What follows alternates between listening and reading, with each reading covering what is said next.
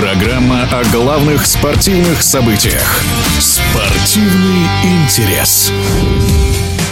Бронзовый призер чемпионата мира 2021 года по велотреку Михаил Яковлев сменил гражданство. Он планирует представлять Израиль. Но есть вероятность, что Яковлев позже все же вернется в Россию, отмечает в эфире спортивного радиодвижения заслуженный тренер, бывший президент Федерации велосипедного спорта России Александр Гусятников смена гражданства Яковлева. Конечно, неприятный момент в истории российского велоспорта.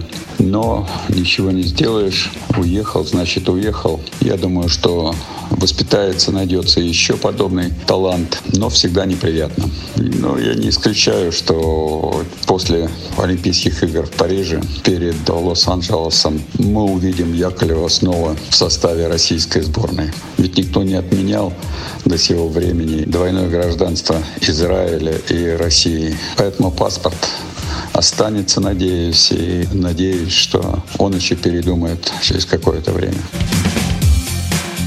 Михаил Яковлев хорош тем, что он молод, во-первых, а во-вторых, талантлив не только в спринте, ведь выступают очень острые спортсмены с очень быстрой реакцией. Он очень интересен тем, прежде всего, что он мощный, он высокий, его невозможно будет просто так сдвинуть, как это бывает, они могут потолкаться, особенно в такой дисциплине, как керин. То есть он э, как мощная машина движется, мощный снаряд по полотну трека, поэтому не каждый осмелится даже под него подъехать там и где-то его напугать. А у него впереди ну, 10-12 лет, я думаю, вполне при нормальном состоянии, без больших травм, он может продержаться в элите мирового велоспорта.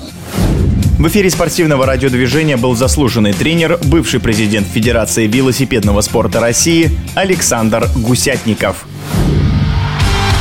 Спортивный интерес.